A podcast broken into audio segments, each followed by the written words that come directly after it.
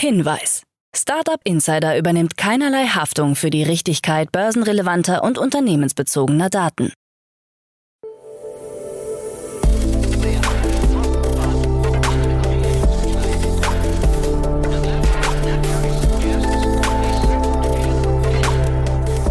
Startup Insider Daily.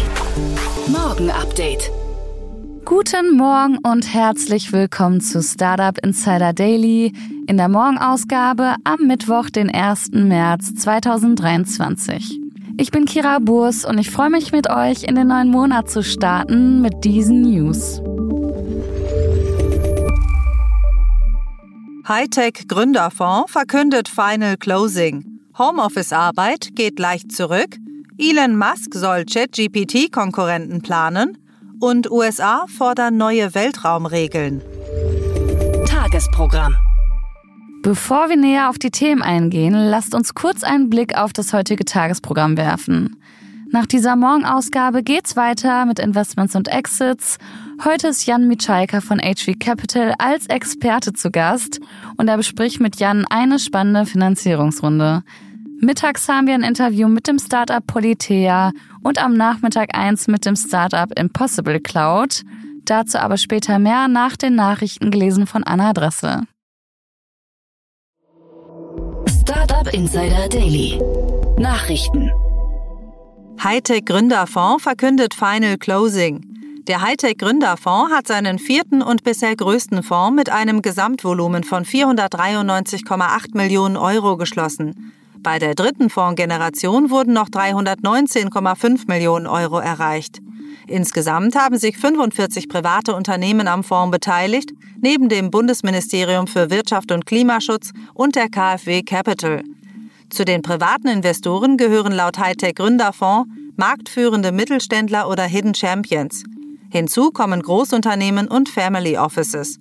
Stellvertretende Vorsitzende des Investorenbeirats wird Alexa Gorman, Senior Vice President SAP IO von SAP. Zu den ersten bereits getätigten Investments des vierten Fonds gehören Reflex Aerospace, Firelogics und Visualab. Weitere Investitionen sollen in Startups in Deutschland fließen, die jünger als drei Jahre sind. Über alle Finanzierungsrunden hinweg sind bis zu 4 Millionen Euro möglich. Finoa erhält Krypto-Verwahrlizenz. Das Berliner Fintech-Unternehmen Finoa hat von der Finanzaufsicht BaFin eine Krypto-Verwahrlizenz erhalten. Zuvor wurde noch mit einer vorläufigen Genehmigung gearbeitet. Darüber hinaus gibt Finoa ein Funding in nicht genannter Höhe bekannt. Als Geldgeber steigt Middle Game Ventures ein. Auch die Bestandsinvestoren Balderton Capital, Coparian, Venture Stars und Signature Ventures haben sich erneut beteiligt. Finoa-Gründer Henrik Gebbing sieht eine steigende Anfrage nach regulierten Anbietern. Die BaFin-Lizenz in Deutschland gibt Finoa einen Vorteil gegenüber nicht lizenzierten Wettbewerbern, was insbesondere auch im internationalen Kontext und der aktuellen SEC-Diskussion rund um qualifizierter Verwahrstellen von Bedeutung ist. Homeoffice-Arbeit geht leicht zurück. Einer repräsentativen Befragung der Bitkom zufolge bleiben in Deutschland 68 Prozent der Menschen, die dazu die Möglichkeit haben, weiter im Homeoffice. Vor einem Jahr lag der Wert noch bei 74 Prozent. Laut Bitkom-Präsident Achim Berg möchte eine breite Mehrheit der Erwerbstätigen ihren Arbeitsort selbstbestimmt und flexibel wählen und dabei die Möglichkeit nutzen, zwischen Homeoffice, Büro und anderen Orten zu wechseln. Angesichts des massiven Fachkräftemangels sei das Angebot hybrider Arbeitsmodelle, die zu einer besseren Work-Life-Balance, höherer Motivation und Produktivität beitragen könnten, für Unternehmen ein wichtiger Wettbewerbsfaktor. Elon Musk soll ChatGPT-Konkurrenten planen. Elon Musk will Berichten nach mehrere hochrangige KI-Experten für ein eigenes Projekt begeistern. Unter anderem will er mit Igor Babuschkin zusammenarbeiten, der zuvor bei Googles Mutterkonzern Alphabet an DeepMind beschäftigt war. Babuschkin gilt als Experte für Large Language Models, also die Art von Sprach-KI, auf der auch ChatGPT beruht. Dieser bestätigte die Gespräche, betonte allerdings, dem Projekt bisher nicht offiziell beigetreten zu sein. Es wird darüber spekuliert, dass Musk einen Konkurrenten zu ChatGPT planen könnte.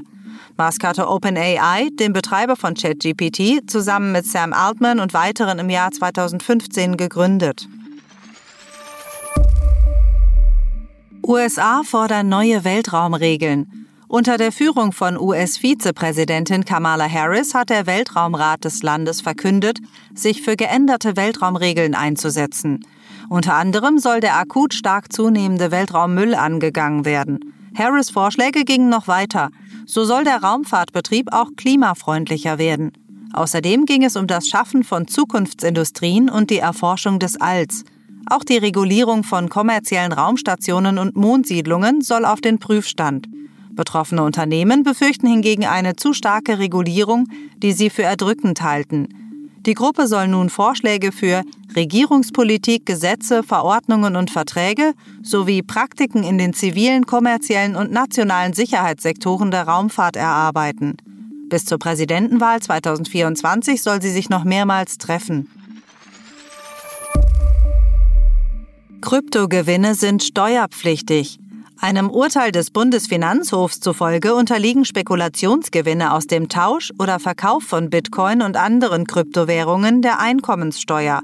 Das oberste deutsche Steuergericht sehe keinen Grund, derartige Währungen anders zu behandeln als zum Beispiel Aktien oder Devisen. Der für das Verfahren zuständige Richter Nils Trossen erklärte, nur weil etwas neu oder kompliziert sei, stehe einer Besteuerung nichts entgegen. Verluste aus Kryptotransaktionen könnten auch steuerlich geltend gemacht werden, allerdings nur mit Gewinnen aus anderen Spekulationsobjekten. Dem Prozess lag die Klage eines Steuerzahlers zugrunde, der im Kryptoboom des Jahres 2017 einen Gewinn von gut 3,4 Millionen Euro erwirtschaftet hatte. Seiner Auffassung zufolge handele es sich bei den virtuellen Währungen nicht um steuerpflichtige Wirtschaftsgüter.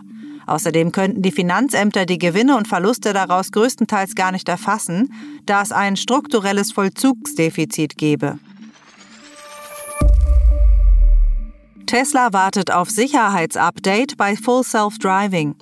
Tesla hat die Auslieferung des Fahrassistenten Full Self Driving pausiert. Zuvor hatte die US-Verkehrssicherheitsbehörde NHTSA Tesla zu einem Rückruf von 362.758 Fahrzeugen mit der momentanen Version geraten. Sie hatte der Software eine erhöhte Unfallgefahr attestiert. So könne es vorkommen, dass Stoppschilder missachtet werden oder Autos auf Abbiegespuren geradeaus fahren. Daher werden die Autos auch nicht in die Werkstatt gerufen, sondern durch ein Update von der fehlerhaften Version befreit. Einen konkreten Veröffentlichungstermin für das Sicherheitsupdate hat Tesla noch nicht genannt. Zoom Video wächst nur leicht. Zoom Video Communications hat seine Geschäftsergebnisse für das vierte Quartal 2022 veröffentlicht. Demnach hat es im Vergleich zum Vorjahr ein Umsatzwachstum von 4% auf 1,12 Milliarden Dollar gegeben. Im Vorquartal wuchs das Unternehmen um 5%. Für das letzte Quartal des Jahres 2022 steht ein Nettoergebnis von minus 104 Millionen Dollar in den Büchern. Im Vorjahr gab es noch ein Plus von 491 Millionen Dollar. Zoom Video kommt auf 213.000 Unternehmenskunden, was einem Anstieg von 12 Prozent gegenüber dem Vorjahr entspricht. Dazu Eric S. Yuan, Gründer und CEO von Zoom, im Geschäftsjahr 2023 hat unsere wachsende Basis von Unternehmenskunden Zoom zunehmend als nahtlose Kommunikations- und Kollaborationsplattform genutzt, um die Produktivität und Effizienz in turbulenten Zeiten zu steigern. Auch die Akzeptanz von Zoom One hat sich weiter beschleunigt und dazu beigetragen, dass Zoom Phone im Jahresvergleich um mehr als 100 Prozent gewachsen ist. USA und Kanada untersagen TikTok auf Diensthandys. Auf Diensthandys kanadischer Staatsangestellter muss die Video-App TikTok ab sofort deinstalliert werden. In den USA bleiben ihnen noch 30 Tage Zeit, bis die App des chinesischen Betreibers ByteDance auch hier verschwunden sein muss. Zuvor hatten einige Bundesstaaten in den USA ähnliche Regelungen beschlossen. Eine interne Überprüfung habe ergeben, dass die Methoden zur Datenerhebung von TikTok die Nutzer anfällig für Cyberangriffe machen könnte. Am kommenden Dienstag soll ein Gremium im Repräsentantenhaus darüber entscheiden, ob ein Verbot der App noch weitreichender sein sollte. Ein komplettes Verbot, das die rund 100 Millionen Nutzer in den USA betreffen würde, müsste beide Kammern des Kongresses durchlaufen.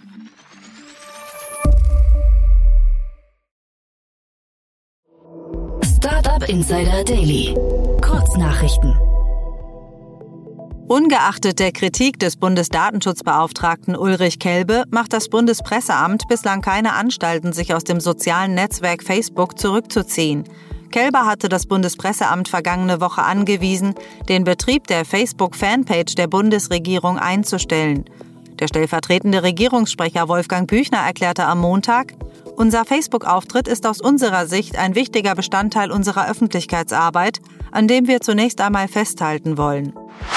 Nestlé ist beim Münchner Flüssignahrungs-Startup Y-Food eingestiegen.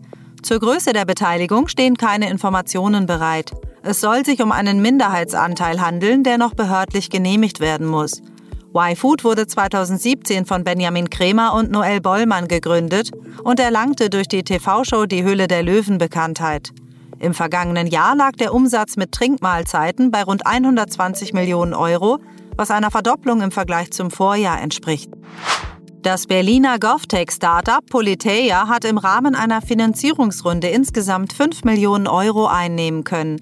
Politeia will die Gelder für die Erweiterung seiner Datenplattform verwenden und seine Marktpräsenz in der Dachregion und darüber hinaus ausbauen. Mit der Plattform können öffentliche Verwaltungen Daten aus Fachverfahren und Registern automatisiert zusammenführen.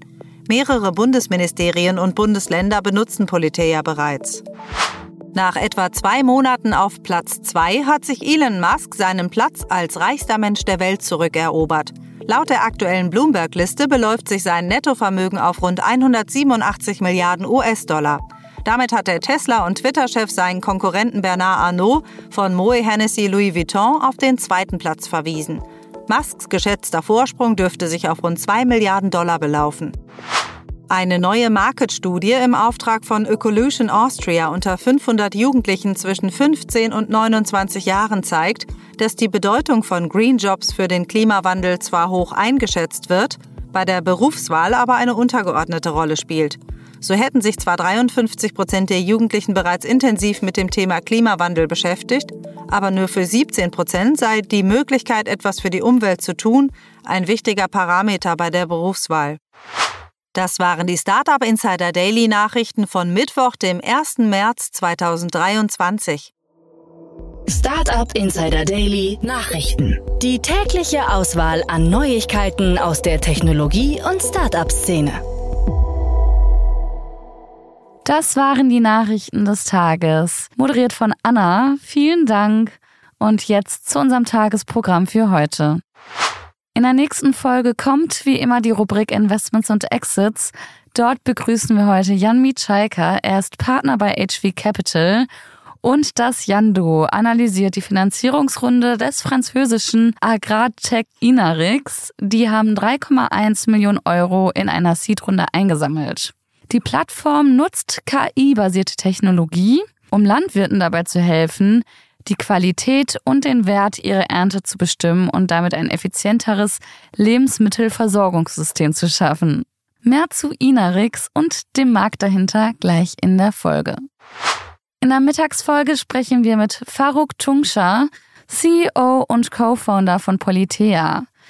Wir sprechen über die erfolgreich abgeschlossene Finanzierungsrunde in Höhe von 5 Millionen Euro, welche heute veröffentlicht wurde. Und Politea ist ein GovTech, nämlich eine SaaS-Datenplattform für Regierungen und ermöglicht dem öffentlichen Sektor, datenbasierte Entscheidungen zu treffen. Mehr dazu um 13 Uhr. Und in unserer Nachmittagsfolge geht's weiter mit dem CEO und Co-Founder von Impossible Cloud. Impossible Cloud hat eine dezentrale Cloud-Plattform auf Basis von Web3 entwickelt wodurch sie für Unternehmen jeder Größe schnell skalierbar, sicher und kosteneffizient ist. Um zu erfahren, was Impossible Cloud Tolles zu verkünden hat, solltet ihr unbedingt um 16 Uhr einschalten. Das war's jetzt auch schon von mir, Kira Burs. Ich wünsche euch einen wunderschönen Start in den Tag und in den März und wir hören uns morgen wieder. Macht's gut!